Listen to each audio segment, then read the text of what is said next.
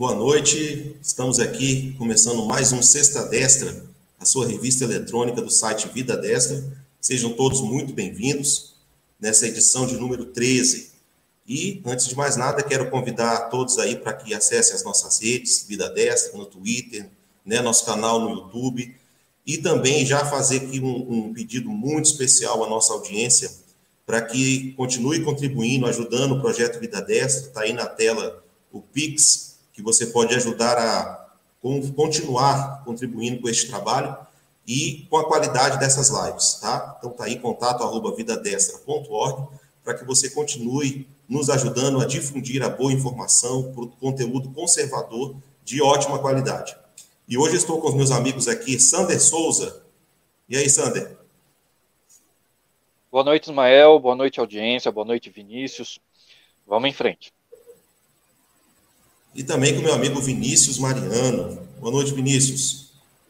Boa noite, Ismael. Boa noite, Sander. Boa noite a todo mundo aí que está ouvindo a gente. É um prazer estar aqui de novo com vocês. Ótimo, ótimo.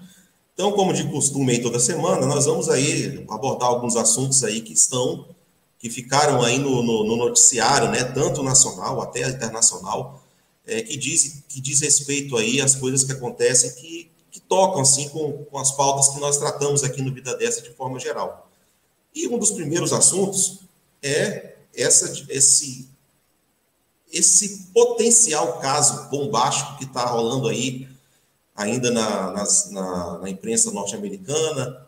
No Brasil, praticamente ninguém está falando disso ainda, que são é, o, a abertura, a publicação de um, um monte de e-mails é, trocados com o doutor Anthony Fauci, que é o cara da saúde lá dos Estados Unidos desde a época do governo Trump, uma espécie de mandeta lá do Trump, né? E agora virou o bonitinho, queridinho no governo Biden também.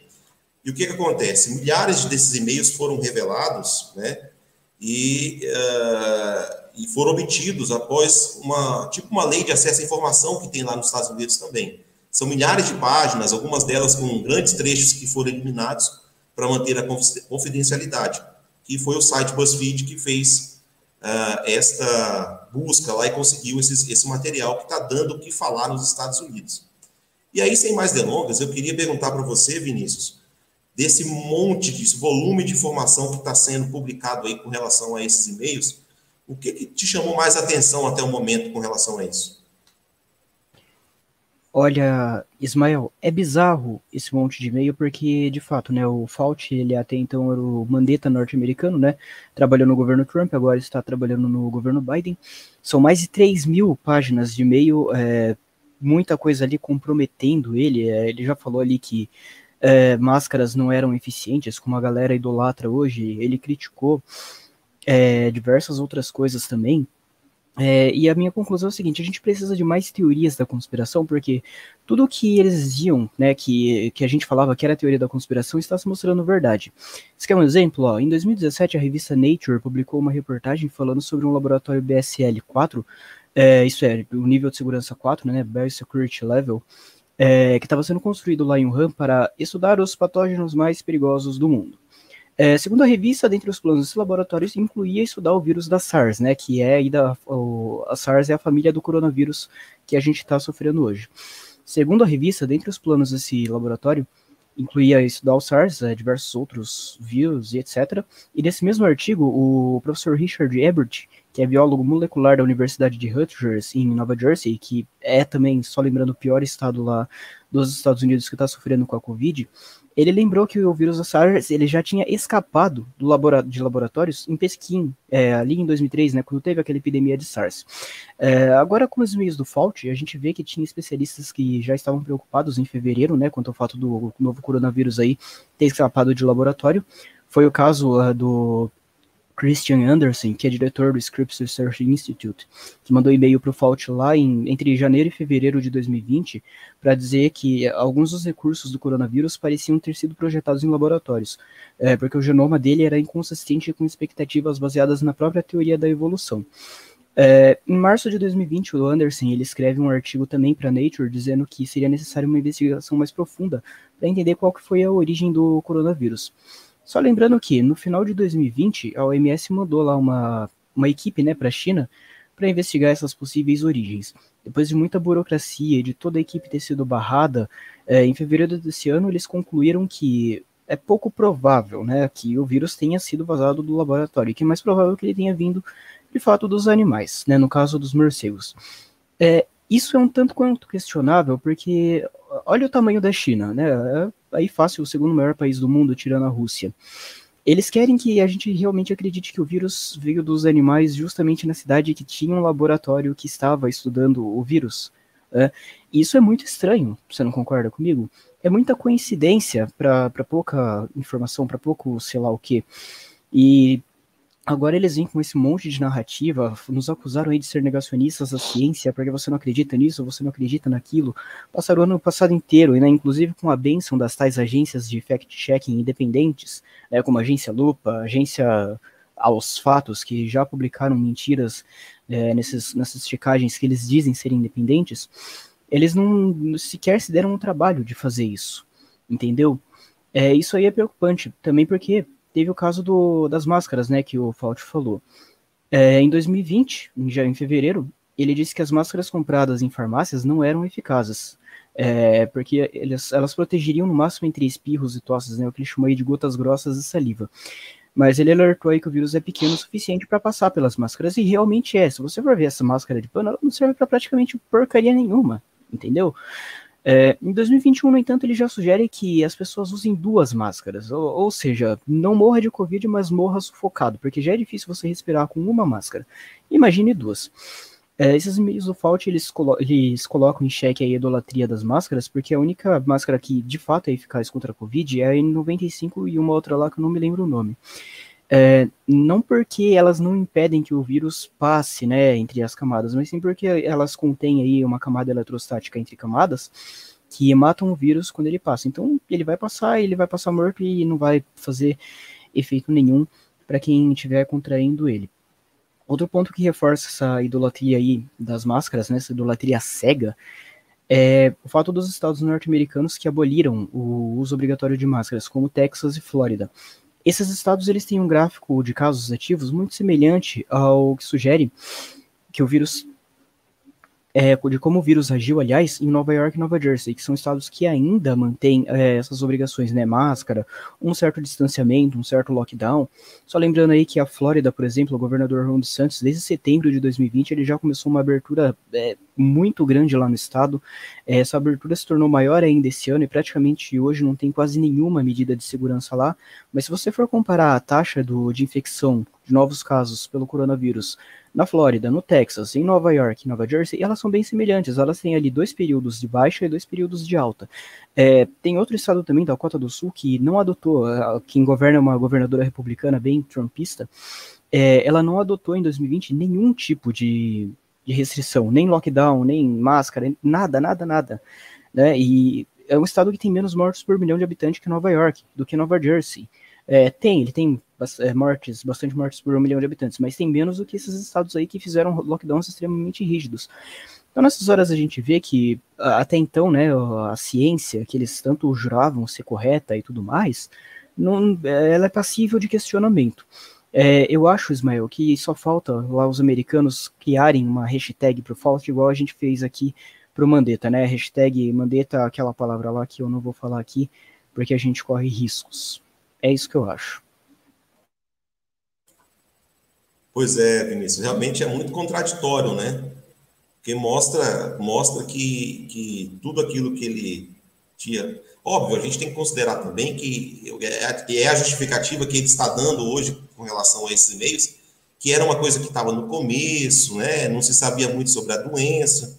Mas nesse ponto, com relação às máscaras, por exemplo, eu acho que o vírus aumentou de tamanho, né? E as máscaras, acho que são as mesmas que eram é, é, defendidas aí no começo do ano passado também, acho que também não tem máscara diferente. Então, porque ele acha que, que, que é diferente agora, só porque os e-mails deles foram descobertos, né? E ele tem dito, e, e nesses e-mails fala, inclusive, que a máscara é uma questão mais de simbolismo. Sim, o simbolismo da engenharia social, né? Da dominação que está sendo feita com relação a isso e ninguém se toca, né? Ninguém para para raciocinar. É, e você, Sandra, você acha que, que essa contradição e isso pode acabar jogando por terra toda essa narrativa que foi criada em torno da pandemia? Olha, Ismael, na verdade, eu até gostaria que, que tudo isso realmente caísse por terra. Né? Eu acho que vai ser um pouco difícil cair totalmente por terra, mas é, o fato de vir de todos esses e-mails e todos, toda essa informação vir à tona, ela já ajuda a mostrar é, a, a, pouca vergonha que se tornou essa pandemia. Né? É, a gente já sabe há algum tempo, né, pelo menos a gente já tinha suspeitas bem fortes, né, de que muita informação que vem sendo é, divulgada é, não era correta. E, e, na verdade, né, muita gente às vezes fala, ah, mas como que você pode contestar uma informação médica não sendo médico, né? E é que tem algumas coisas que aconteceram ao longo dessa pandemia que você não precisa ser médico para perceber que tem alguma coisa errada, é, porque tem questões ali que são uma simples questão de lógica. Né? Por exemplo, né, uma coisa que, que sempre me incomodou bastante e que muita gente simplesmente ignorou, né, ou propositalmente, ou porque realmente essa informação não chegou né, até as pessoas, é o fato do, do SARS-CoV-2, né, o vírus esse coronavírus que causa né, a Covid-19 ser é, pertencente a uma família de vírus que já é conhecida há muito tempo. Então, é, é, tudo bem, é uma, é uma, cepa nova, vamos dizer assim, né? Assim como estão dizendo que tem a cepa brasileira, a cepa não sei da onde, da Índia e por aí vai, mas era um vírus novo, mas que faz parte de toda uma família grande de vírus que é conhecida desde a década de 60. Só que a gente não vê é, muita gente falando desse assunto. E eu lembro que quando eu ainda estava no Japão, uma das coisas que o pessoal falava lá era justamente isso. Eles falavam que é, eles se referiam ao coronavírus atual como um vírus primo, parente, alguma coisa assim, eu não lembro a palavra exata que eles usavam em japonês, mas é como se é um primo do, dos vírus anteriores que causaram aquela gripe aviária, aquele H1N1, H5N, qualquer coisa, e por aí vai. É, são vírus da, da mesma família. Então, é, sabendo que o vírus é da mesma família, já dá para você é, ter uma ideia mais ou menos da atuação desse vírus. Lógico, alguns são mais letais do que outros, isso é verdade. Agora, nenhum deles tem uma letalidade tão absurda a ponto de você fechar o planeta inteiro. Esse é um ponto que ninguém levou em consideração. Mas tudo bem, a gente até entende que no princípio, quando a, a, o bicho começou a pegar mesmo, é, o pânico levou os governos né, a querer fazer alguma coisa, para não serem taxados de, de, como que fala a palavra, de omissos né, para não, não serem acusados de omissão diante de uma doença nova. Então a gente até entende que no começo algumas medidas foram necessárias, algumas coisas até foram deixadas meio de lado, só que muita coisa foi exagerada. A questão das máscaras, por exemplo, foi uma questão claramente exagerada. E, a meu ver, por que, que foi exagerada? Porque as pessoas nunca explicaram, é, as pessoas que eu digo, né, os cientistas, os médicos, o pessoal que defende, que defende até hoje o uso de máscaras, eles nunca explicaram para as pessoas que não é qualquer máscara que vai servir para alguma coisa. Né? Eles só, só falam para você, bota a máscara na cara. E aí você vê aqui no Brasil o pessoal pegando a cueca velha, costurando uma máscara, enfiando na cara e achando que está seguro, mas não está. Então a gente, a gente sabe, né, é, fazendo uma pesquisa simples, a gente vai descobrir que para a máscara ter um mínimo de eficácia, ela tem que ser feita com material adequado, não é qualquer material que serve para a confecção de uma máscara. E aqui no Brasil a gente vê o pessoal confeccionando máscara no fundo do quintal e vendendo na internet. Então, isso gera uma falsa sensação de segurança, não, não traz nenhum efeito prático, é o que é, até foi falado né, por vocês, acaba sendo mais uma peça de engenharia social do que efetivamente algo que vai gerar algum benefício para a saúde de quem usa, não vai. Né? E a gente vê, né, através desses e-mails vazados aí do Dr. Fauci, né, que esse raciocínio está certo. Né? Realmente, não, as máscaras podem ter eficácia, até pode se for a máscara adequada. Agora, existe é, máscaras adequadas em quantidade suficiente para que toda a população possa usar? Não, não tem, não tem como. Né? É, se, a, até é, para os médicos, às vezes, faltam máscaras, para o pessoal de saúde, às vezes, faltam máscara. É, teve até, eu lembro que logo no começo da pandemia, houve um, um pedido até do, do, do, do governo para que as pessoas não comprassem aquela máscara, acho que M95, não sei que o Vinícius até citou, né, para que as pessoas não comprassem para não faltar para os médicos, né? Então, ou seja, é, houve um exagero muito grande. Agora, tudo, toda essa informação que está vindo à tona está mostrando esse exagero, e está mostrando não só o exagero, mas está mostrando também, eu acho que até o fator principal, está mostrando a grande manipulação que aconteceu. Porque foi. Isso eu acho que é o pior de tudo, né? As pessoas é, foram amedrontadas, as pessoas foram é, manipuladas, as pessoas é, é foram colocadas no, no, numa situação de pânico tão grande que o pessoal fez o que quis. Né? O pessoal que está no poder, o pessoal, os governos, o, é, o pessoal da mídia, manipulou do jeito que bem quis, porque as pessoas estavam com tanto medo dessa doença que passaram a acreditar em qualquer coisa sem ao menos questionar. E aí está um, um, um, aprendizado que a gente já pode é, tirar dessa pandemia, né, mesmo antes da gente descobrir mais coisas aí, até é, uma possível confirmação realmente, porque hoje a gente já vê que a, a probabilidade do vírus ter sido criado em laboratório é praticamente 100%, é muito grande, né, mas quando isso se confirmar, né, se vier se confirmar, a gente vai ver que a gente foi vítima de um embuste, né, de, de, de uma grande mentira que só serviu para manipular todo mundo e para servir a interesses aí que não são os nossos, com certeza né? Mas vamos ver o que vem mais pela frente, né? Na verdade, tem muito material, né? Como você disse, Ismael, né? É um material vasto. Nem tudo que está ali ainda veio exatamente à tona ainda, pode ser que venha mais coisas, mas do pouco que veio, eu acho que já serve para dar uma boa manchada aí na credibilidade do Dr. Fauci, e é questão de tempo para ele ser afastado ali da frente da, da, da gestão da saúde americana ali em relação à pandemia. Eu acho que ele não dura muito tempo mais ali, não. É, eu concordo com você, Sander, e, e, no ponto, inclusive, que você falou que acha que não, talvez não seja necessário para não seja o suficiente, né, para derrubar toda essa história, essa narrativa, até porque para se derrubar uma narrativa dessa você teria que ter o apoio da mídia, né, divulgando tudo isso aí para que as pessoas pudessem tomar suas conclusões. Mas eu acho que o grande é, é, diferencial, a grande vantagem desse, desse conjunto de e-mails terem sido é, descobertos agora é o fato de que você acaba jogando com a contradição dessas pessoas que criaram um, um ambiente de terror, né, de pânico na população, sabendo que não era é, é, necessário tudo aquilo, né, era apenas mais uma doença, tantas outras que já, que já houve, né, que se tivesse sido tratada com a transparência necessária principalmente lá do governo chinês, o Partido Comunista Chinês, que fez questão de esconder, camuflar o quanto pôde a questão da pandemia, sendo que em novembro do ano passado já há relatos de dois médicos ou pesquisadores desse Instituto de Virologia lá de Wuhan que foram parar no hospital, ficaram internados. E essa informação não era pública até uma semana atrás.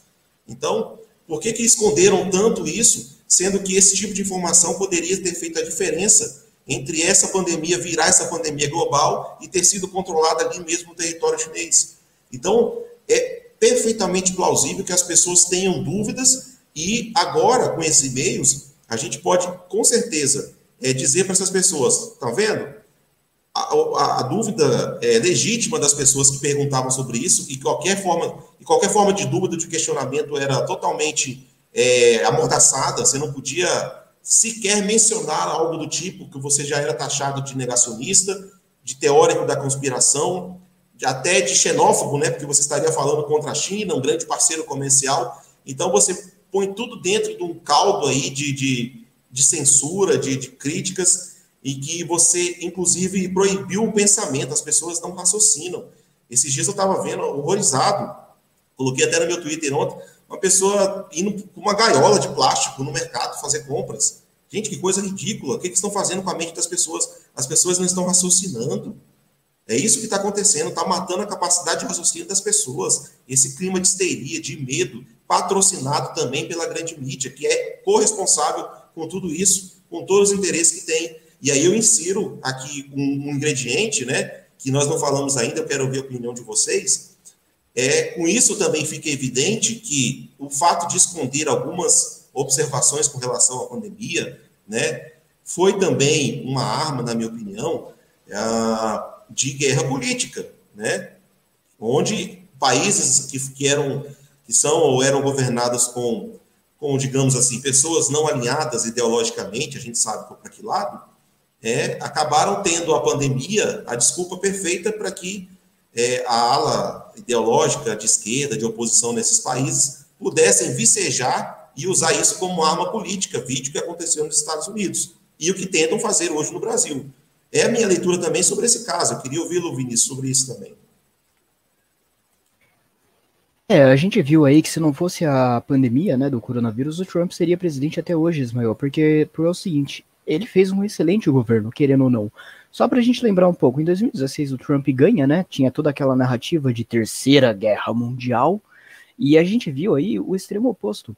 A gente viu o, o Oriente gozando aí de paz é, por causa do Trump, por causa dos acordos que ele tinha promovido. A gente viu aí a Coreia do Norte é, reduzir o seu programa nuclear por causa das intervenções do Trump a gente viu diversas coisas, é, diversas uh, inter intervenções nesse sentido. A gente viu poucas guerras acontecendo lá no Oriente Médio, diferente da administração Biden que já começou bombardeando a Síria, entendeu?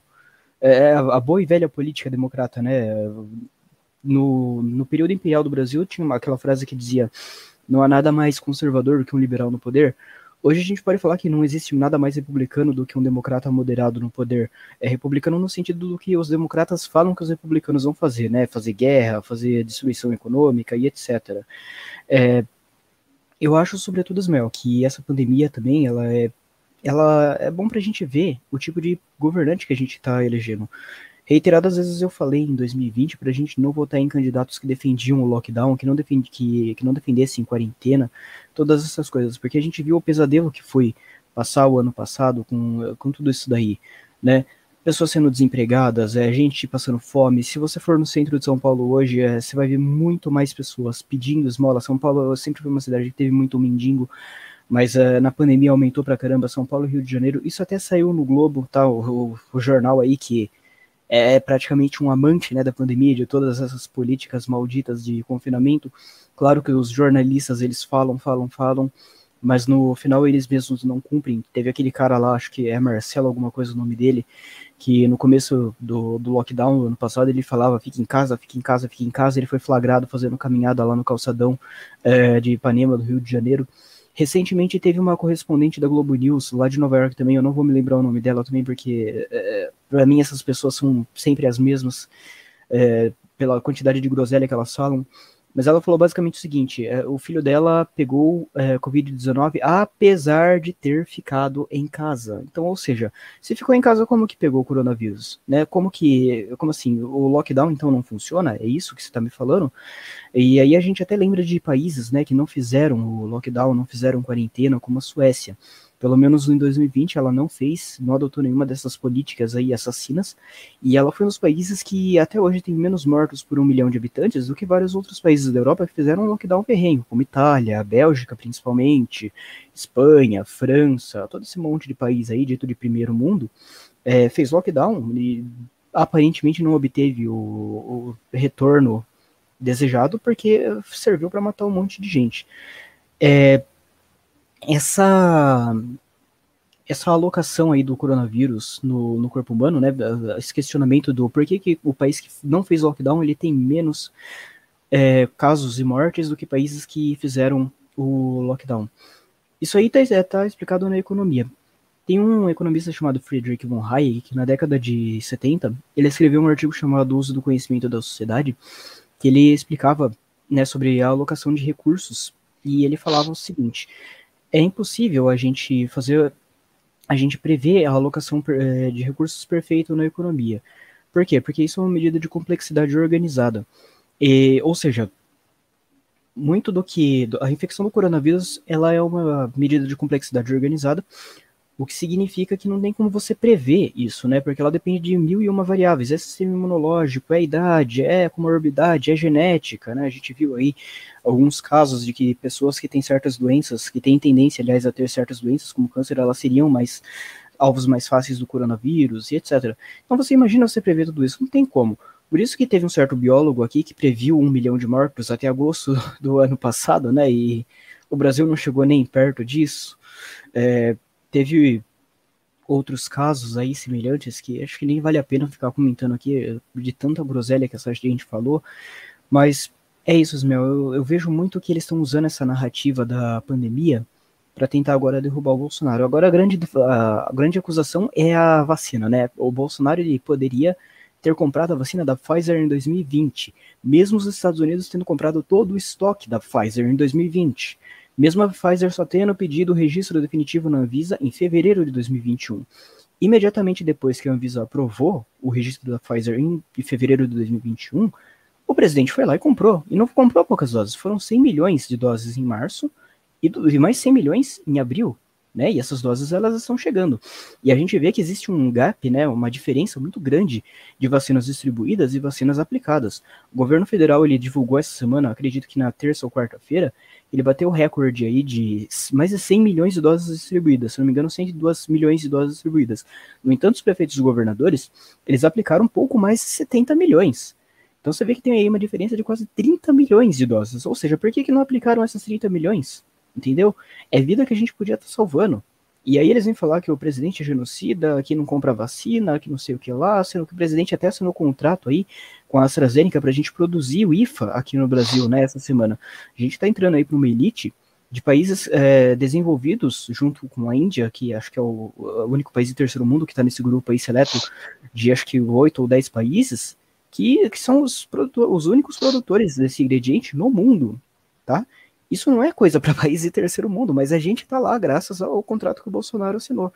É, o Olavo de Carvalho ele fala no, em um artigo que ele analisa o governo Bush o seguinte: existe uma muralha né, de, de informações e essa muralha ela funciona como filtro. No Brasil, essa muralha é a mídia, porque não interessa o que acontece, interessa no fundo o que a mídia fala. Então você vê, a mídia brasileira inteira ela está ignorando os e-mails do é, isso aí é falado praticamente, é o assunto da mídia internacional, tá? Só se fala nisso em Fox News, em Newsweek, em ABC News, em todo lugar que você ligar, você vai ver aí pessoas falando do, dos e-mails do false. Aqui no Brasil, as únicas mídias que estão falando disso são as independentes, né? Revista Oeste, Senso em Comum e etc. Então eu acho que eles estão usando sim essa narrativa para tentar é, trazer um governo mais alinhado com esses temas uh, progressistas 2022, né, até depois que um certo ex-presidiário conseguiu anular as condenações com ministros indicados por ele próprio ao Supremo Tribunal Federal, que hoje se tornou aí um partido de oposição ao, no, no, Brasil, talvez o maior partido de oposição, porque o que ele fala é lei, não interessa se, se a Constituição diz que não, não interessa se a Constituição diz que sim. A gente vê que tem deputados de direita preso por crime de opinião, tem jornalistas de direita preso por crime de opinião. Esse lance aí do jornalista do Oswaldo Stalk, inclusive, é, serviu para abaixar o nosso ranking né, de liberdade de imprensa no ranking internacional da Associated Press, que é uma organização que está bem longe de ser de direita, né? O jornalismo mainstream no mundo inteiro ele tende mais ao progressismo, porque as faculdades elas ensinam que o jornalista ele tem que servir de agente de transformação social. Isso aí a gente vê acontecendo no judiciário também, e está sendo um câncer. A gente está vendo aí o ativismo judicial com tudo, não só no Supremo Tribunal Federal, mas tomando conta também é, das primeiras e segunda instância. É, na minha cidade teve um caso lá da menina que foi que, que fez homeschooling, né, e foi a sétima aprovada na USP, e a juíza negou o direito dela se matricular na escola só porque ela tinha feito homeschooling, ou seja, não bastou ela provar que ela foi capaz é, de passar em todo, de ser melhor né, com homeschooling, é, passando, sendo melhor do que todos aqueles outros concorrentes, a juíza não quis. Não quis é, dar a vaga para ela. Mas fazer o que, né? A gente tem que torcer aí para dar tudo certo. Eu acredito que vai dar sim, porque a economia está reagindo e quando a economia reage e a vida melhora, as pessoas tendem a manter o presidente. É por isso que o Lula ganhou em 2006, mesmo ele tendo ali é, escândalos de mensalão, todas essas coisas, e é por isso também que a Dilma ganhou em 2014, mesmo tendo todo aquela, aquele monte de acusação nas costas dela, né? Porque até 2014 estava tudo bem, a bomba estourou mesmo em 2015. É isso que eu acho. Perfeito, Vinícius. É, e antes de passar para o Sander aqui, eu queria só dar um alô aqui para a nossa audiência que está aqui presente. nosso amigo Luiz Santa Rita, sempre presente aqui, assíduo na nossa live. Boa noite, Luiz. André Luiz também. E.R. Machado, boa noite, patriotas. Boa noite, Machado, tudo bem? Deixa eu ver quem mais aqui. Paulo Cristiano, boa noite, meus amigos. Boa noite, Paulo, seja bem-vindo também. Deixa eu ver aqui, Eduardo Mariano. Ótimo, maravilha. Sejam todos muito bem-vindos, tá bom? E aí eu queria aproveitar aqui ainda, só para responder uma pergunta bem legal aqui que o Luiz fez, como sempre, né? Ele fez uma aqui, ó. O que, que é esse ganho de função, né? O que, que é o estudo do ganho de função dos vírus, né? E aí, já pesquisei aqui, só para trazer a informação aí, ó. O que, que é o que, que é o ganho de função?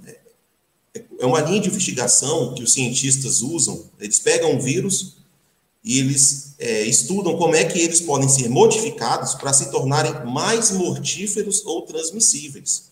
Aí a gente pergunta, por que, que eles vão estudar esse tipo de coisa? Eles, eles, eles, eles dizem que isso ajuda a descobrir quais são os vírus que ameaçam as pessoas para que possam criar contramedidas. Vejam só que coisa legal, né? Então, é, esse tipo de, de coisa que parece que estava sendo feito lá no laboratório de virologia de Wuhan, só que por algum motivo o, o ganho de função eles conseguiram e vazou, né? Escapou aí. Não digo que foi de propósito, né? Mas aconteceu e a irresponsabilidade a partir daí é que causou tudo isso, né? Mas se for de propósito, meu amigo, aí a coisa muda muito de figura, porque independente disso, a China já tem explicações a dar. Agora, se for descoberto que foi algo proposital, com algum interesse econômico de prejudicar as nações, para tanto é que a China foi o país que mais cresceu economicamente do ano passado para cá, isso aí não é de graça. Então, houve um benefício aí que não deveria ter sido assim, né? Se tivesse, não tivesse ocorrido tudo isso. Mas vamos lá, Sander, você também acha que está, está sendo usado como uma arma política de forma bem rasteira mesmo? Ah, não tenho a menor dúvida, Ismael. É só a gente ver aí como que foi a, a o que aconteceu nos Estados Unidos, né, né com a eleição ali do, do, do Biden, e a gente olhar para o próprio Brasil também e ver a, a maldita CPI que está acontecendo no Senado agora. Né? A gente vê que, que que os fatos e a verdade não interessa, né? O que interessa é a narrativa que foi criada. Isso não só aqui no Brasil, como em vários países no exterior também. Né? A gente vê países que, por exemplo, o que o Vinícius citou na Europa, é, onde foi feito um lockdown mais agressivo, vamos dizer assim, é, são países que agiram mais seguindo uma narrativa do que seguindo fatos e, e seguindo também evidências científicas, né? Então é uma coisa, é, eu acho que para mim ficou mais do que claro que tudo isso está sendo usado com objetivos políticos, sim. Acredito que tenha objetivos econômicos também por trás, por que não? Porque tem é, laboratórios envolvidos, né? Produção de vacina, tem produção de insumos médicos, tem muita coisa aí envolvida também, e tem a questão da própria maneira como a maioria dos países acabou encarando a pandemia, né, e como eles é, agiram contra a pandemia, né, a maioria dos países acabou adotando a pior forma de combate à pandemia, que foi, é, foi a, o lockdown, né, foi trancafiando as pessoas em casa, afetando é, dessa maneira a economia, afetando a circulação de pessoas e de mercadorias, né, criando é, e aumentando o desemprego, né, criando problemas de abastecimento. Então, é, a gente vê que há fatores econômicos, mas eu creio que o fator maior realmente é o fator político. Há objetivos políticos por trás disso tudo, sim. E como você até colocou, Ismael, é, a gente sabe que a probabilidade desse vírus ter sido criado em laboratório é grande. E uma vez que for determinado né, com precisão se realmente foi ou não criado em laboratório, tem essa questão do vazamento. Né? Foi um vazamento proposital ou foi um vazamento acidental? Né? Independente de qual maneira foi o vazamento, né, é, é preocupante, não deixa de, de, mesmo que tenha sido acidental, a, a China tem que, teria que ser responsabilizada por isso, porque ela poderia ter tomado medidas de, de contenção que não tomou, ou pelo menos ter alertado o mundo com mais antecedência, coisa que ela não fez, né? Mas de qualquer forma, eu acredito sim que a maior, é, o maior é, objetivo de tudo isso, o que está por trás de todas essas narrativas, o que está por trás de toda a manipulação, são interesses políticos, sim, sem dúvida, não, não duvido disso. Não. Perfeito, maravilha. Gente, então acho que esse assunto aí, por enquanto, ainda vai ter muito o que falar. Acho que eu acho que nós vamos acabar voltando a falar desse assunto aí nas próximas lives, porque tem coisa para sair desses e-mails do Dr. Fault aí, né? E aí, ó, uma última informação aqui que é interessante, ó. Eu falei da China, dessa coisa toda aí, né? É, é, acabou de sair aqui. Biden proíbe investimentos dos Estados Unidos em 59 empresas da China. Casa Branca afirma que companhias possibilitam o desenvolvimento e a modernização do exército chinês. Olha aí o Biden surpreendendo, né? As, entre as empresas está lá a Huawei, Huawei, né? China Mobile, China Telecommunications, China Unicom e a Hikvision, empresas chinesas aí que são proibidas de receberem investimento americano. Né? O Biden está aí, né? mandou fazer a investigação da origem do vírus, proíbe investimento em empresas chinesas, eu não sei, hein? Eu acho que o Biden vai acabar sendo alguém aí que não seja mais muito útil daqui, daqui a algum tempo, não sei. Mas o, Biden tá, o Biden tá mais trumpista do que o Trump, né? Tá mais Olha, muito mais, viu? Exatamente. A ala mais radical do Partido Democrata lá deve estar um pouco chateada, mas vamos lá. Nosso próximo assunto foi essa polêmica aí, né, meus amigos, que a gente viu aí com relação a. Começou com aquela participação do general Pazuello naquela motociata que teve lá no Rio de Janeiro, né, em poucos dias. E isso gerou uma polêmica gigante, né? Não por conta da motociata, porque ele participou, né, teve outras autoridades lá também, mas porque ele é o Pazuello, o ex-ministro da Saúde, que está aí no olho do furacão da CPI, toda essa questão da pandemia. Então, ele é o alvo preferencial de 100% dos bandidos em Brasília que querem é, aproveitar isso aí para derrubar o governo. E aí, o que, que aconteceu? Houve uma denúncia lá, né, que ele estaria ali infringindo o, o regulamento militar, né, que tem uma série de vedações lá aos militares, normas de condutas, e uma delas seria não participar aí ou é, de manifestações políticas e tal, que teria sido o que ele fez lá ao participar e subir no palanque lá com o Bolsonaro. É, e ontem saiu a decisão do, do, do Exército resolvendo não punir o general Pazuello, dizendo que não houve realmente nenhuma transgressão ao regulamento ali, que não era acatou as argumentações dele de que não era um, um ato político, até porque o presidente não está afiliado a nenhum partido, enfim. E houve aí uma gritaria geral. As pessoas estão revoltadas porque queriam que o general Pazuello fosse punido exemplarmente pelo Exército, né? E talvez até um julgamento antecipado. Estou achando que é a CPI, né? que julga antecipadamente sem analisar os fatos. E aí eu, queria, eu até escrevi um artigo essa semana sobre isso também, é, apontando ali juridicamente os artigos do, do Código Militar lá, do Estatuto Militar, que que seriam usados para enquadrá-lo nisso, mas que não era o caso, que realmente não teria nenhum tipo de enquadramento. Depois eu posso detalhar um pouco para vocês, mas eu queria ouvir você, Vinícius, com relação a essa polêmica aí. Você acha que o, o, o Exército, pelo menos uma advertênciazinha, ou, é, ou então, assim, o Pazuello deveria, a partir de agora, dar uma segurada, não se expor tanto? O que, que você pensou, assim, com relação a esse caso de forma geral?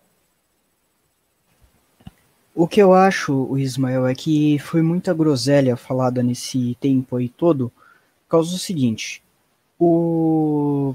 tem um, um decreto, aliás, editado inclusive pelo Fernando Henrique Cardoso, né, na época que ele era presidente do Brasil, e esse decreto, né, o decreto 4.346, se não me engano, de 2002, de agosto de 2002, uma coisa assim, ele é bem claro no seu artigo 57, 57 é, do anexo 1, né, que fala sobre as transgressões é, dos militares, e nesse artigo 57 ele fala o seguinte: é, é transgressão militar manifestar-se publicamente o um militar da ativa sem que esteja autorizado a respeito de assuntos de natureza político-partidária. Vamos supor, tá, tudo bem, pode ter sido um ato político lá, o do Bolsonaro na motociata, vamos supor que tenha sido político, partidário, não interessa se ele tá afiliado a partido, não interessa se ele não tá. Quem é o comandante supremo das Forças Armadas? Segundo o artigo 142 da Constituição, é o presidente da República. Então, se o militar estava ali do lado do chefe supremo das Forças Armadas, ele estava ou não estava autorizado a participar do ato? Ele estava, entendeu? Então não teve transgressão militar, é, transgressão nenhuma ali. Ele estava seguindo exatamente o que diz a lei. Na verdade, E outra coisa, eu acho que também o, o seguinte, o grave não é o militar é, da ativa, da inativa, seja da porcaria que for, ele estar participando de uma manifestação política tendo autorização do seu chefe, né, que é o presidente da República como o comandante supremo das Forças Armadas segundo a Constituição. Grave é quando ministros da Suprema Corte de um, de um país é, fazem uma gambiarra jurídica para soltar o cara que colocou eles lá, né? Passando aí por cima de todas as instâncias que já condenaram esse cara, da primeira à terceira, ignorando completamente o trabalho de juízes, de procuradores da primeira, da segunda, da terceira instância, para fazer esse tipo de gambiarra. Né? É, é, o tipo de coisa que desmoraliza a gente de uma forma que pra, é difícil você explicar para um estrangeiro, né? pra, principalmente para países que seguem aí a common law, que é um direito mais eficiente, né? que ele parte do princípio de que o direito ele é descoberto, e não que ele é uma imposição de, de burocratas de cima para baixo, mas sim que ele nasce de baixo para cima, de acordo com o caso concreto. É, imagina você explicar para um, uma pessoa dos Estados Unidos que, ah, então, o, teve um ex-presidente aqui no meu país que ele roubou pra caramba, ele foi delatado, ele tem provas contra ele, e, mas ele indicou praticamente metade dos ministros da Suprema Corte, e esses ministros deles foram lá e absolveram esse ex-presidente, inclusive permitindo que ele concorra às eleições é, de 2022. É no mínimo bizarro, não é verdade? A gente tem que lembrar, inclusive, que é graças a esse presidente, graças à matriz econômica nova que ele iniciou lá em 2008, que a gente está vivendo a crise econômica que a gente vive até hoje, né? Que estourou na mão aí da, da certa mulher sapiens que queria saudar mandioca, que queria estocar vento, que dobrava meta que não existia, todas essas coisas aí horríveis. Então acho que esse assunto do Pazuello, ele foi muita foi muito terrorismo em um copo d'água, sabe? Muita tempestade num copo d'água. Porque essa semana também, como eu falei, a, a oposição foi surpreendida pela melhora da economia. Na é verdade, a bolsa aí bateu recorde, o dólar tá despencando, falta aí menos de 10 centavos para o dólar voltar à casa dos 4 reais.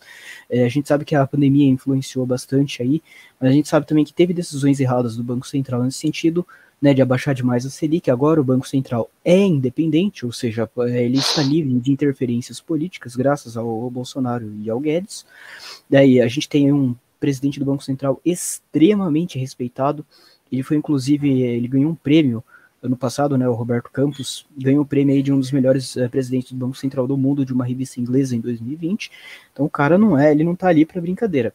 E ele vai ser o nosso presidente do Banco Central aí até mais de 2022. Deus me livre se o Lula voltar. É, mesmo se voltar, ele que vai estar comandando ali é, o Banco Central que virou é, praticamente um poder, né? Um, vamos, vamos chamar aí de um, um micropoder, né? usando um termo meio Foucaultiano aí, porque ele fica livre aí das uh, amarras políticas partidárias e da pressão política que existia. Então você vê, a moeda está se valorizando né? A bolsa está subindo, a economia está se estabilizando, a pandemia está acabando, porque o Brasil é o quarto país que mais vacina no mundo. Passou o Reino Unido, inclusive, esse nesse mês, né? O Reino Unido que já vacinou boa parte da sua população. Mas a gente está com tudo também. É, então, eles precisam ter alguma coisa para criticar o, o, governo. E essa coisa foi o Pazuello, mesmo que esse negócio aí tenha sido irrelevante. E digo mais, eu torço mais que o Pazuello se candidate mesmo, que ele ganhe o governo do Rio de Janeiro. Eu não sou muito a favor de militar na política, mas nesse caso aí, é, entre Pazuello e todo aquele bando lá do Rio de Janeiro, Eduardo Paes, é, Pezão, Cabral, toda essa turma aí, Marcelo Freixo, cara, Marcelo Freixo, você já imaginou o Marcelo Freixo, o o cara que falava em dosagem segura de crack, governando o Rio de Janeiro, que é praticamente o maior foco de tráfico de drogas do Brasil, é algo inconcebível. Entendeu? Então eu torço mais que o Pazuello ganhe mesmo, que ele entre para a política. E se eu morasse no Rio, eu votaria nele fácil, sem pensar duas vezes, mesmo tendo aí algumas críticas aos militares. E é isso que eu acho. Pois é, é muita tempestade para pouca água, né?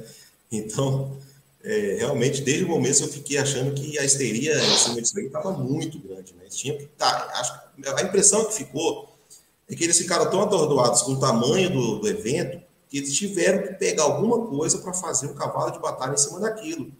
Né?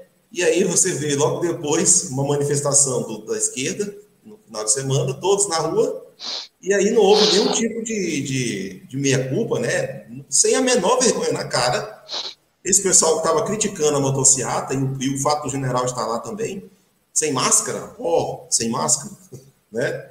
É o oh, mesmo pessoal que estava na rua aí, é, gritando fora Bolsonaro, porque, ah, não, é uma causa justa, nobre, nós tomamos o distanciamento. Sim, o distanciamento a gente percebeu, era 5 quilômetros de distância de um para outro, né?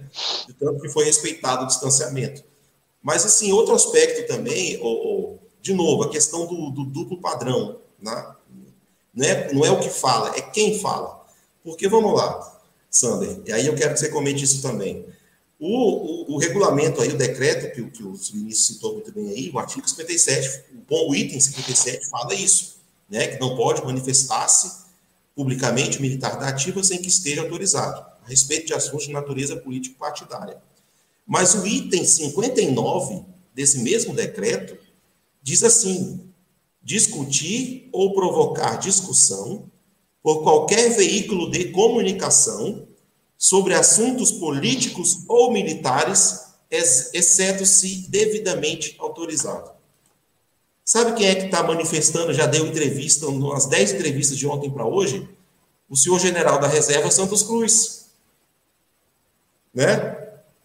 E aí vocês vão ver lá que ele fala do presidente e fala do exército, que é uma vergonha não ter punido.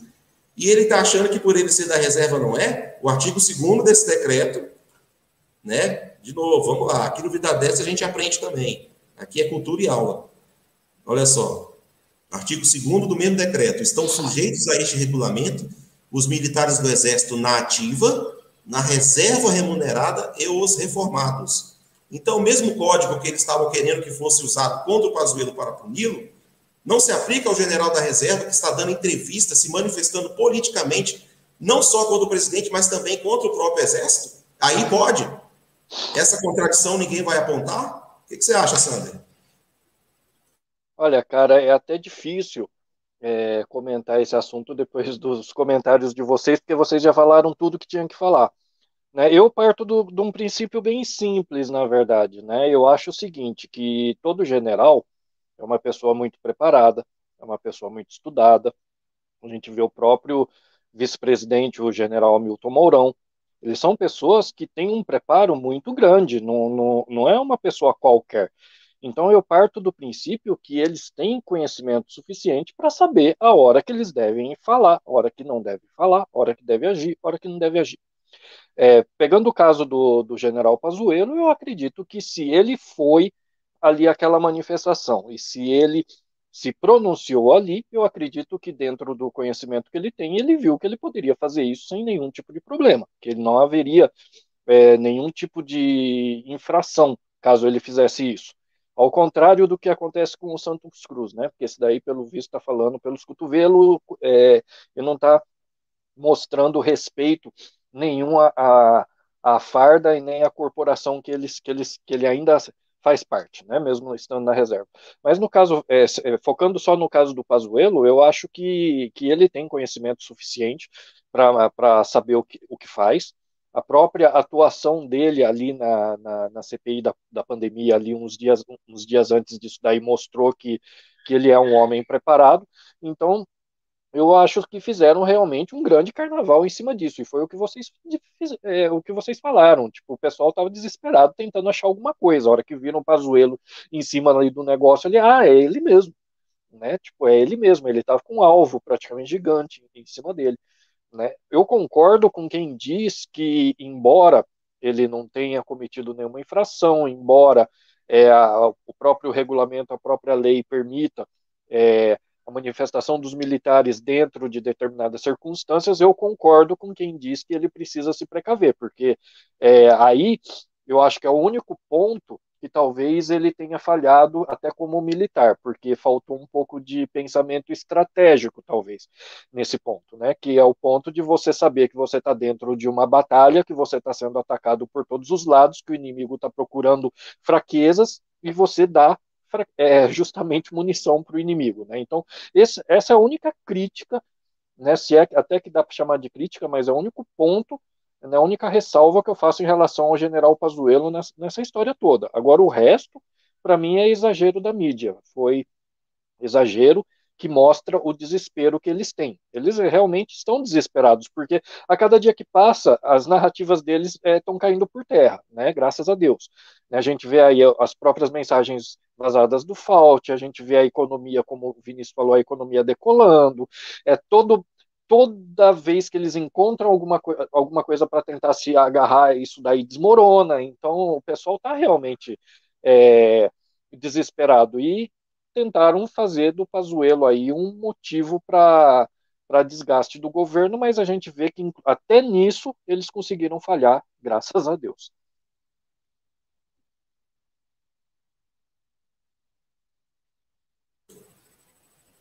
Muito bom, Sandro. Realmente é, é, é muito histeria, né? E, e, assim vamos tocando. Aí, só dando uma olhada aqui, ó, mais gente aqui comentando. Moisés, seja bem-vindo também. Infelizmente, o mundo ocidental livre não irá enfrentar a China com o devido boicote, merecido pela sua postura diante da pandemia. A China nunca pediu perdão por ter deixado esse vírus se espalhar. Né? Tomara que não nos ouçam aqui, porque é, é pecado falar isso, né? Não pode falar da China. Vamos lá, senão a gente vai ficar sem vacina. Esse é o nosso castigo. Mas é impressionante o nível de cadelice, de acadelamento que, que brasileiros têm aqui com relação a esse negócio da China, né? Não pode falar nada, questionar nada, mas enfim. Senhores, o último assunto aqui, bem rapidinho para a gente fechar. Eu queria comentar com vocês essa, essa, de novo, né? O Sander, ele não gosta muito, mas a gente acaba indo e voltando falando dessa CPI maldita, né? O que, ah, que foi? Não tem jeito. O que, que foi aquilo com a doutora Nise Yamaguchi e a diferença de tratamento com a infectologista Luana Araújo, logo depois? Meu Deus do céu, eu, eu fico, eu fico embasbacado, as pessoas perderam a vergonha, o cinismo está demais ali. E eu queria que vocês comentassem rapidamente, cada um aí em dois, três minutos, o que, que vocês acharam dessa aí? O que, que ficou evidente ali para vocês? Posso começar, Ismael? Pode sim, geral... Por favor, Sandra, é você.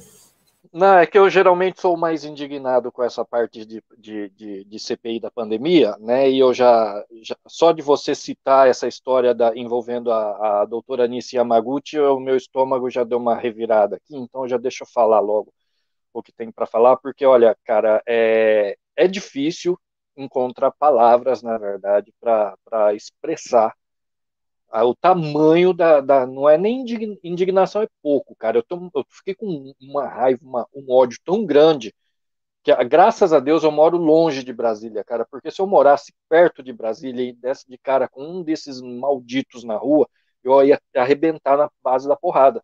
Porque, cara, quando eu olho é, para aquela senhora, é, não só pelo fato dela ser descendente de japonês, de japonês também, mas eu vejo praticamente a minha mãe ali, cara, e tipo, e, e ver a maneira como aquele bando de, de, bom, quase que falei uma palavra aqui agora, mas só de ver a maneira como aqueles caras é, trataram ela, como aquele idiota daquele outro Alencar lá, daquele senador maldito lá também tratou ela, só, a, a, só de ver tudo aquele circo acontecendo ali em volta dela, cara, che chegando ao ponto até da senadora da oposição ter que intervir porque a coisa já tinha passado do, do, do limite do suportável, cara, não tem, acho que não tem pessoa que, que, que, que não, não, não fique revoltada com um negócio desse. Sabe, o, o que eu fico mais indignado nessa história toda é de ver isso tudo acontecer e ninguém fazer nada. Até uma coisa que eu queria até perguntar, Ismael, eu deixo aí uma pergunta, você que conhece bem aí a funcionamento do Senado, talvez você possa ajudar, né, a esclarecer, mas eu queria saber se o Rodrigo Pacheco não pode fazer nada com relação a tudo isso que está acontecendo. É o fato do Omar Aziz ser o presidente da CPI não dá plenos poderes, eh, poderes divinos para ele fazer o que ele quer. Ele só está comandando uma sessão ali de uma comissão parlamentar, mas ele tem um presidente do Senado acima dele. O, o Rodrigo Pacheco é presidente do Congresso. Será que esse cara não pode fazer nada? Ele vai ficar vendo esse tipo de absurdo acontecer ali na, na cara dele e não vai fazer nada? O que mais me deixa indignado e que eu acho que também deixa muita gente indignada no Brasil de hoje é justamente o fato da gente estar testemunhando tanto absurdo um atrás do outro, não só no Senado, mas ali no, no Supremo Tribunal Federal, em outros locais também acontecendo absurdos. A gente vê nas cidades prefeitos tomando medidas absurdas, governadores tomando medidas absurdas e ninguém faz nada É, e fica a pergunta: a gente vai recorrer a quem? Tem que esperar a justiça divina? Né? Será que tem que esperar é, que aconteça com Brasília? Oh, desculpa, Ismael, você está em Brasília, mas será que a gente vai ter que esperar que aconteça com Brasília o mesmo que aconteceu lá com Sodoma e Gomorra, que caia fogo do céu? Porque não, não, já não dá mais para esperar nada de bom, sabe? Fica, a gente não tem a quem recorrer. É, é uma coisa complicada. Até os generais do exército estão sendo interpelados. A gente acabou de falar do Pazuello. Então, diante disso tudo, cara, é, eu fico indignado e ao mesmo tempo eu me sinto de mãos atadas, porque eu queria fazer alguma coisa contra isso, mas eu não sei nem o que fazer e nem a quem recorrer, meu amigo. É, Sander, realmente a sua indignação é palpável, né? E ela, e ela também é a minha indignação e de muitos outros brasileiros. A doutora Nise Yamaguchi, independente de quem conteste ela do ponto de vista técnico, científico, ela merece o respeito pela história que ela tem, pelo currículo que ela tem, e vasto currículo. 40 anos de experiência atendendo gente na ponta, não é de, de teoria, não. Atendendo pessoas com câncer, né, salvando vidas, ou no mínimo aliviando a dor daquelas pessoas que vão morrer. Então, assim, nem isso foi levado em conta. A humanidade, enquanto ela não conseguiu, quando viram que ela não ia cair no jogo deles político de tentar culpar A ou B, aí quando eles viram isso, partiram para o ataque, como chacais famintos. Então, assim, é uma coisa que realmente revoltou a todo mundo. Não foi só quem apoia Bolsonaro, que não. Se a pessoa que vê um troço daquele não se sente indignado, ele já morreu por dentro. Né? Essa, essa é a verdade. Então, assim, e aí você pega o, o outro lado, né? A, a, outra moça que foi depois, ela serviu a narrativa, né? Disse as frases de efeito que era preciso ouvir, né? É, criticou o tratamento precoce, meio que chamou todo mundo de terraplanista, quem acredita nisso, né? Falou tudo que o Renan e o pessoal queria ouvir. Então, assim, aí ela foi tratada a pão de ló, né? Quase estenderam um tapete vermelho. Eu vi a hora deles querer trocar uma receita de bolo lá com ela. Mas aí você vai ver quem é a pessoa depois, né? Saiu um monte de coisa aí no Twitter aí. A mulher não tem um currículo lá, você não acha um artigo escrito por ela. Infectologista de onde? Você não tem nenhum trabalho palpável. Atender pessoas? Aonde? Não tem paciente que ela atendeu. Mas aí, de uma hora para outra, ela vira referência científica da CPI para contrapor aqueles que levam dados, documentos, estudos. Então, esse tipo de coisa também é de indignar. O duplo padrão, o tratamento, está na cara demais, está muito escarado. É escancarado isso, né? E aí, quando você começa a, a perceber, a impressão que tem que essas pessoas estão lá numa bolha, que não estão vendo o que está acontecendo. E todo mundo que critica nas redes, eles acham que é robô, que não, que é tudo gente falsa. Não, nós estamos, nós estamos arrasando, está indo tudo bem. Essas pessoas não têm condição de sair na rua sem ser xingado, entendeu?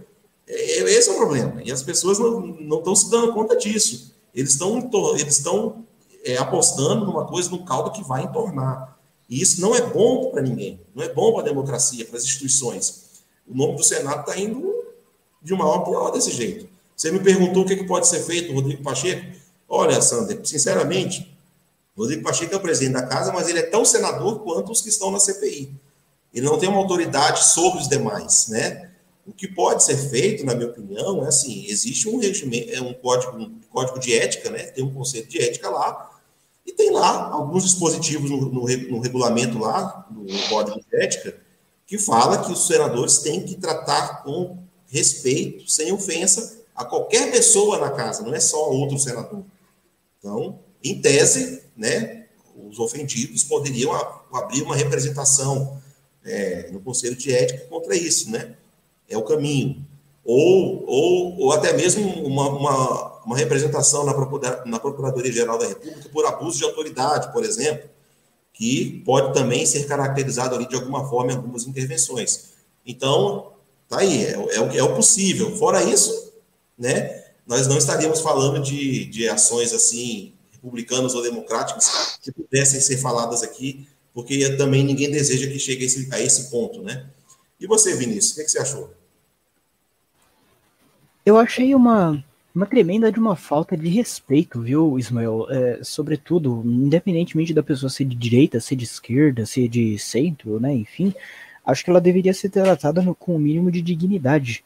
é, seja lá em CPI, em julgamento ou coisa do tipo, porque o que apareceu ali foi um tribunal da Inquisição, né? Aliás, acho que nem nos tribunais da Inquisição as pessoas eram tratadas como a Nise foi, né? Mas o que me chamou mais a, a atenção foi o seguinte: não teve nenhuma feminista que saiu em defesa da Nise, né? Que não falou aquelas groselhas toda de man interrupting, mansplaining, todas essas bostas. O que prova feminismo é uma idiotice pura, porque é, não é de hoje que ele usa as mulheres, né? Não para conquistar direitos, né? Essas coisas, mas como idiotas úteis. A Simone de Beauvoir, por exemplo, que é um ícone aí da, das feministas, ela dizia que as mulheres não deveriam ter o direito de serem donas de casa, né? Porque isso atrapalha a, a luta pelos tais direitos. A Alexandra Kolontai, que era uma feminista russa e marxista, e foi ministra, inclusive, do governo Lenin, responsável por ter feito uma série de bagunças nesse governo, provando uma série de leis aí de igualdade que faziam as mulheres é, desempenharem, desempenharem funções pesadas que outrora era de, era de homens. Ela dizia que as mulheres elas deveriam servir à revolução, não ao, elas não deveriam ter direitos, mas elas deveriam servir à revolução. Quem quiser saber mais sobre isso, pode ler o livro A Família e o Comunismo da própria Alexandra Kolontai, tá? Você vai ver lá declarações absurdas de uma feminista falando o, o seguinte: mulher não tem que ter direito, mulher tem que servir à revolução. É, e aí a gente vê que as ideias é, dessas feministas modernas de hoje em dia muito casam com o que a Alexandra Kolontai dizia, o que a Kate Millett dizia em política sexual, o que a Simone de Beauvoir, que era outra, que era acusada ainda, inclusive de pedofilia, é, dizia. Aliás, a Simone de Beauvoir ela conseguiu algo que só o diabo conseguiu, né? Que foi agradar nazistas e comunistas. Mas acho que isso dá pra gente falar em outro episódio. É, outra coisa também que, é, para você ter ideia, nem a mídia se manifestou sobre esse episódio da Nise. É, em 2018, por exemplo, o UOL, que controla a Folha de São Paulo, né, que é talvez aí um dos piores jornais de hoje em dia, disse que a Manuela Dávila foi interrompida pelo menos 62 vezes no Roda Viva. Isso porque as pessoas perguntavam as coisas para Manuela Dávila e ela não respondia. Né, ela respondia com groselhas. Para você ter uma ideia, teve um jornalista lá, não sei se foi o Joel Pinheiro da Fonseca, que perguntou o seguinte: eh, se, se o muro de Berlim caísse hoje, você iria né, para o lado dos capitalistas ou para os comunistas? Ela ficou enrolando, enrolando, enrolando, enrolando, e falava lá daí, ai, que não sei o que, porque papapá, papapá, papapá, e, e não dava resposta, entendeu? Aí é claro que a pessoa tem que interromper. Se você pergunta uma coisa e a pessoa não responde, seja homem, seja mulher, você tem que interromper e falar, viu, você não está respondendo a minha pergunta. É porque nesses programas de auditórios o tempo é controlado, né? A pessoa ela tá ali, ela tem o, ela, o entrevistador tem o tempo para perguntar e o, o cara que está sendo entrevistado ele tem o tempo para responder. É, e a Nisa ela foi chamada também na CPI por conta do tal do tratamento precoce, né? Que a CPI já virou CPI da cloroquina, não é mais do da Covid-19. É, muitas pessoas não entendem que o remédio lá que a Nise estava defendendo, não vou nem comentar muito o nome aqui, que eu sei que ele não é muito bem bem-vindo, né? Mas enfim, é, esse remédio não está escrito na bula dele que ele cura que ele cura COVID. Da mesma forma que não está escrito na bula da dipirona, dipirona cura COVID, dipirona cura febre. Esse remédio aí, ele é bom para pneumonia. Teve muitos casos de pessoas que pegaram essa doença e desenvolveram pneumonia. Então, se você faz um tratamento profilático para você não pegar aí uma doença é, como pneumonia, que é, eu já peguei e garanto para todo mundo que não é um negócio bom, é um negócio horrível, que você acha que você. Dentre outras coisas. Se você não quiser tomar esse remédio, tudo bem, você não precisa tomar, você não é obrigado a tomar. E um país que, proíbe, que não proíbe o crack, não tem a menor moral para proibir as pessoas de tomar esse remédio aí. É, ontem mesmo teve uma operação na Cracolândia gigante, tá? É com bombas de efeito moral, com helicóptero, com, bombou lá no Twitter, Cidade Alerta, todos os jornais mais famosos aí, todos antenados no negócio, cara, é bizarro. Aí eu fico pensando, eh, acho que uma forma da gente acabar com a Cracolândia é a gente vender esse remédio lá, entendeu? Porque aí é, parece que o negócio funciona. Aí vai ter Senado, vai ter Folha de São Paulo, vai ter todo mundo enchendo o saco. É isso que eu acho, Ismael. Eu vou, me, vou parar por aqui porque a gente tem algumas perguntas aí para responder. Tá certo. Realmente, e, e só para fechar esse assunto aqui, a gente encaminhar para o final, é, isso mostra mais uma vez a hipocrisia do movimento feminista, que ela só apoia e só defende as mulheres que professam a ideologia de esquerda. Se a mulher não for é, adepta dessa ideologia, ela pode ser sim interrompida, humilhada, ofendida, até agredida, que elas não vão defender e até podem até apoiar esse tipo de agressão, porque na cabeça delas, elas estão impedindo que essa mulher possa fazer mal às pessoas com as ideias dela. Então, é, é o tipo de hipocrisia é, que o movimento feminismo, feminista representa. Então, para a gente Oi, encerrar... Oi. Não, é só fazer um adendo rapidinho aqui. As feministas elas só defendem é, mulheres com vagina, tá? Se for mulher normal, aí, se for outro tipo de mulher, eles não defendem não. É só mulher com vagina, tá? É, é, é o tem fim essa, da mesmo. É. é, só, é, só tem, tem, que seguir a nomenclatura. Se sair fora, eles já não encaixam. Exatamente. Não seria vagine agora, né? Tem esse negócio aí da linguagem. É, linguagem. Rapaz, é uma é, confusão. É. Não dá, não dá, não dá. Não dá entendeu? Olha, gente, aqui, aqui a gente tem várias manifestações aqui, perguntas mesmo foram algumas. Ah, Rodrigo Pacheco vai se manifestar só quando, quando a PF bater nas portas da CPI. Tem o um assunto da Copa América, mas acho que não, não vai dar tempo da gente falar. Acho que a gente pode falar na semana que vem sobre a Copa América, até porque a gente vai ter alguns desdobramentos sobre isso aí, né? Uh, senhores, eu queria aqui, então, passar para as considerações finais de cada um. E começo com você, Sandra, as considerações finais para a gente encerrar. Bom, Ismael, eu quero agradecer né, a nossa audiência, né, a todos que participaram. Agradeço ao Vida Destra também por mais essa oportunidade, né, a você e ao Vinícius também né, por mais um debate juntos aqui graças a Deus, um debate civilizado, né? Nós não somos esquerdistas para sair falando as coisas um dos outros, né? Porque, olha, fala sério, é, tá difícil de, de, de debater ultimamente, viu? É, eu, tô, eu, eu, gosto de um bom debate, mas ultimamente eu estou fugindo. Então, eu deixo aqui o, o meu agradecimento a vocês e, se Deus quiser, na semana que vem a gente está de volta aí. Você, Vinícius, considerações finais também. É, rapidamente, Ismael, só queria responder duas perguntas que o, o Santa Rita fez durante minhas falas. É, eu estava concentrado no raciocínio, não deu para eu ler na, na hora, mas que são as seguintes. É, você acha que a tecnologia 5G já foi dada à Huawei? Cara, praticamente sim, tá? Praticamente sim. A gente viu aí diversos países no mundo proibindo a Huawei de participar da rede 5G, entre eles Estados Unidos, Austrália, Nova Zelândia, Portugal, Japão, eh, França, Suécia, tá? Eh, exemplos não faltam. Mas a gente aí é terceiro mundo e a gente viu que aqui no Brasil tem também um lobby muito forte para a China. Né, a, a, lá no Senado, quem o diga, tem uma certa senadora aí que, pelo amor de Deus, é, então eu acho que sim, em breve a gente vai ter 5G com a Huawei. A Huawei, para quem não sabe, pertence sim ao Partido Comunista Chinês. É, é, pela for, ela diz que, que pertence, que 99% das ações dela pertencem ao sindicato. Se os sindicatos funcionarem como funcionam na China, né, se esse sindicato aí funcionar como funciona na China, ela é do Partido Chinês, do, do Partido Comunista Chinês, e quem está controlando ela é o Xi Jinping. Até porque ela foi fundada por um engenheiro que era afiliado ao exército chinês na época da Revolução Cultural, tá? É, a Revolução Cultural foi talvez aí o segundo episódio mais assassino comunista no mundo, atrás apenas do grande salto para frente do Mao Tse Tung. É, e a outra pergunta, também do Santa Rita, foi a seguinte. É, deixa eu achar aqui, peraí. É, então, não é um contrassenso os democratas sempre forem sempre contra o armamento? Cara, sim e não, por causa do seguinte, os democratas, pelo menos os mais moderados, eles vão fazer todo aquele discurso contra armamento e tá, tá, tá, e não sei o que lá, mas na hora de votar, na hora que o calo aperta ali, eles vão votar contra o, o desarmamento, tá bom?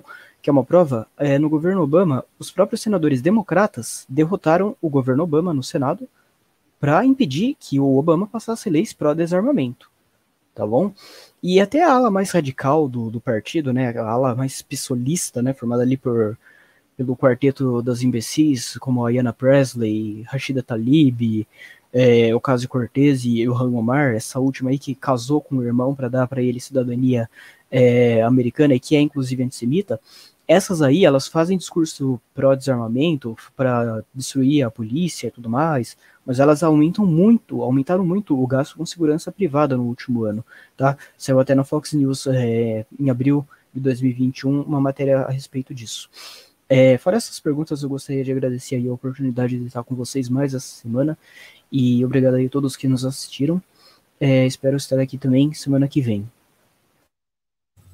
Maravilha. E aí, eu também quero deixar o meu agradecimento aqui por mais esse Sexta Dessa, meus companheiros Sander e Vinícius, a todo o pessoal aí do Vida Dessa, que está fazendo um trabalho fantástico. E antes de encerrar, quero anunciar para vocês aí que nós vamos ter uma atração especial aí na semana que vem. Olha aí. Não percam, a gente vai ter aqui a presença do Rodrigo Constantino, vai ser o nosso convidado aí do Vida Destra Entrevista, no dia 11 de junho, às 15 horas. Então não percam, nós vamos estar aí falando com ele, trocando uma ideia aí sobre os grandes assuntos aí do país. Ele que tem sido uma, uma figura aí, uma voz muito importante aí da direita, da, do conservadorismo, e a gente vai poder bater um papo com ele aí, tá bom? Não percam então aí, dia 11 de junho às 15 horas. Um abraço a todos e esse foi mais um Sexta Destra. Fiquem com Deus, um ótimo final de semana para todo mundo aí. Um abraço.